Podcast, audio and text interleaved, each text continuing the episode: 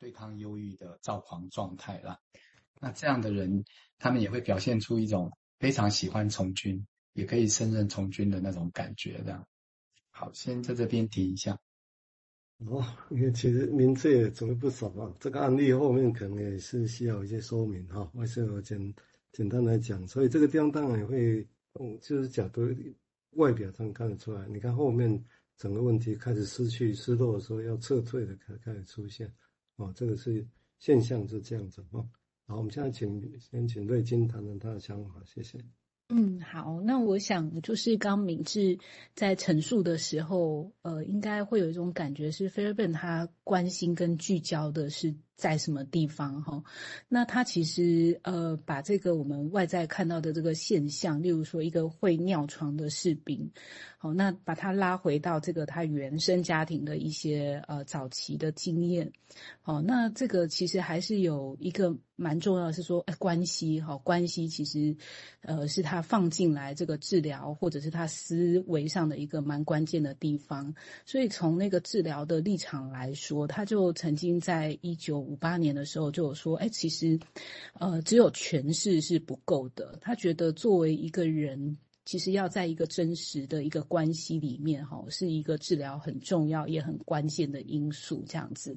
所以他也不。不是那种比较是说，哎，去重建过去呀，哈，去诠释啊，他觉得不是，而是说那个治疗关系就决定了很大部分决定了一个治疗的结果，哦，所以后来就去提到说，哎，那这个士兵的原生家庭到底他经验的是什么样的环境，跟他后面演变出来这一种呃假独立，哈，他这边用的是这个名词啊，然后这这个当中的一种关联性，跟他后来防防卫溃散哈崩溃的这个状况之间的一些。相关性，这个是比较内在的部分，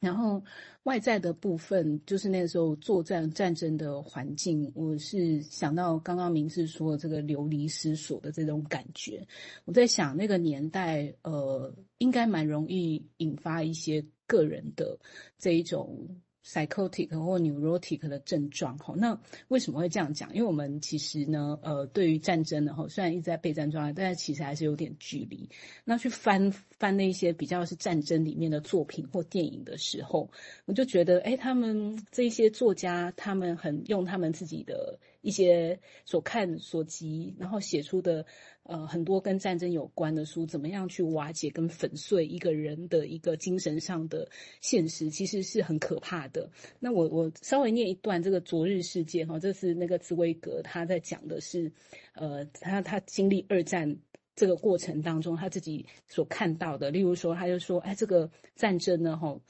呃，就是会使人不再相信哲学跟文学啦，吼，因为实在是跟外在的环境差异太多，他们不知道要怎么把自己的精神文化摆在这个外面的，吼，几乎不是讲究这些事情上面，吼，那那时候战争大家都在发战争财呀，然后前线的是浴血的士兵很多，哈，那可能因为生命垂危这样子接近死亡的这个呃这这样的现象是。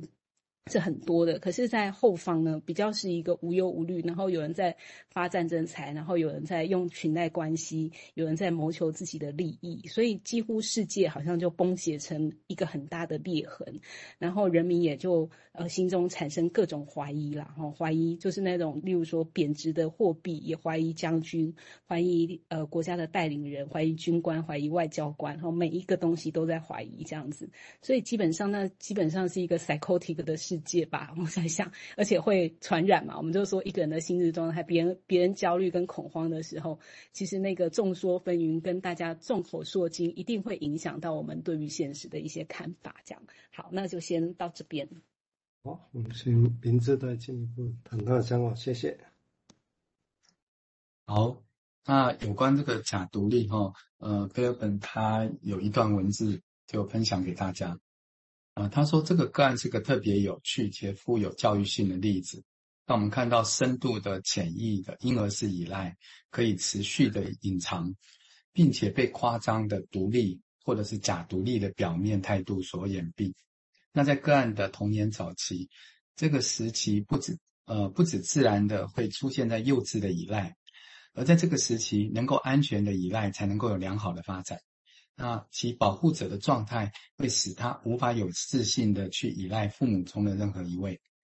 那他甚至对家里都没有安全感，因为他们时常搬迁。那也因为父亲的酗酒跟母亲的焦虑，每天晚上去睡觉的时候，他都无法确定早上会在哪里醒来。那他就是在这样一个非常不安全的氛围中长大。那他去处理这种情境的方法，就是。让自己的软弱变成一种优点，而这样，呃，这样做所付出的代价就是异常的人格发展。那他把不安全的感觉以及没有办法安心依赖，都把它转化为对所有亲密关系的放弃。那他只保留和团体疏远的联系，结果他，呃，从不交朋友，而且除了商船上面的规矩之外，他也没有办法遵守任何纪律，哈。船上的规矩原则上只是说你做好事情就没有人会干涉你这样而已。那同时他的不安全感也让他付出了额外的代价哦，持续的流浪癖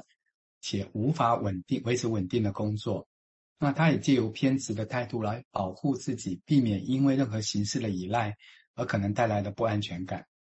呃，然而他尽管他利用种种的方法来建构他夸张式的这个假独立哈。那从他的行为仍然可以发现，他潜藏的那种比较婴儿式的依赖。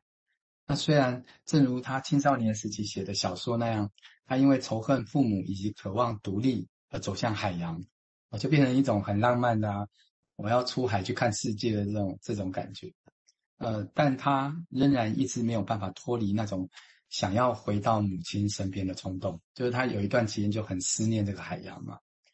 那使这个情况更加复杂的是，后来海洋变成母亲的象征，这是他从小就渴望依赖，但是又没有办法安全依赖的对象。好，先分享到这边。用海来比喻海，就是维尼口让我在写情绪化展望那海边。那一开始也是引用海呀、啊，那描绘海边小孩子在玩，他都讲这样泰戈尔诗句的一段哦。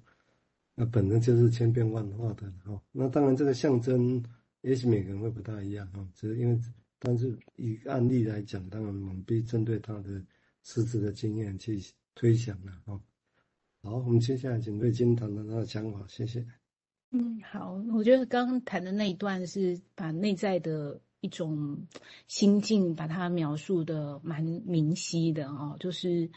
呃，在讲的是说，哎，人会回到那个最早期的一种婴儿式依赖，特别是在这种状况里面，呃，这种环境上，哦，这是刚刚呃明志导读的那个部分这样子。那我再从外面来讲一下啦，哈，因为就是再补充一下外面这些小说家到底他们怎么经历这些呃那个环境的部分这样子。好，那这个这个茨威格呢，他是就讲了，因为因为前面我们应该前几天有讲到这个艾尔然后，讲到乔伊斯，哦，应该也说呢，哈，这个很多爱尔兰人呢，哈，在很。几百年的殖民之下，也被迫了哦，被迫流浪这样子哈。那也真的在欧洲、美洲等等的地方，就变成好像。这个故事里面在讲的这种流浪癖的这种感觉，这样子，那这两个人是有相遇的哈，茨威格跟跟这个乔伊斯哈，他就说，哎，他看到这个乔伊斯的时候，一开始还不知道他是谁哦，只是有朋友引荐说他是一个英国非常杰出的作家，可是当见到乔伊斯的时候，他断然否认自己跟英国任何的关系，他说他自己是爱尔兰人，他也不愿意用英国式的方式来思考，也那也不愿意呢，哈用一种一种一种，就是比较是，例如说一种一种思考方式而已。他用一种比较超越的语言来写作，那他觉得语言都应该要用为了为了很多不同的人来服务，这样很多不同的处境来服务啦。那我觉得语言也开始流浪了，哈，有一种这种感觉。哦，那茨威格是说，他觉得这一些人基本上有很多在战争时时代，就好像没有祖国，就好像在这个案例里面，其实也没有父母，而且就开始流浪了。哦，他觉得说，啊，不但没有祖国，啊，有的还是不止一个祖国，可能有两个、三个、四个，所以他们有时候内心里面也不不明白自己究竟的哈，是归属于在什么地方这样子。好，就呃稍微描述一下，好，先到这，谢谢。对，那种战争所带来的那种一样的，所以茨威格后来还是跟太太后来流浪啊，然后也是最后自杀，因为对自己的那种欧洲的幻灭啊，所以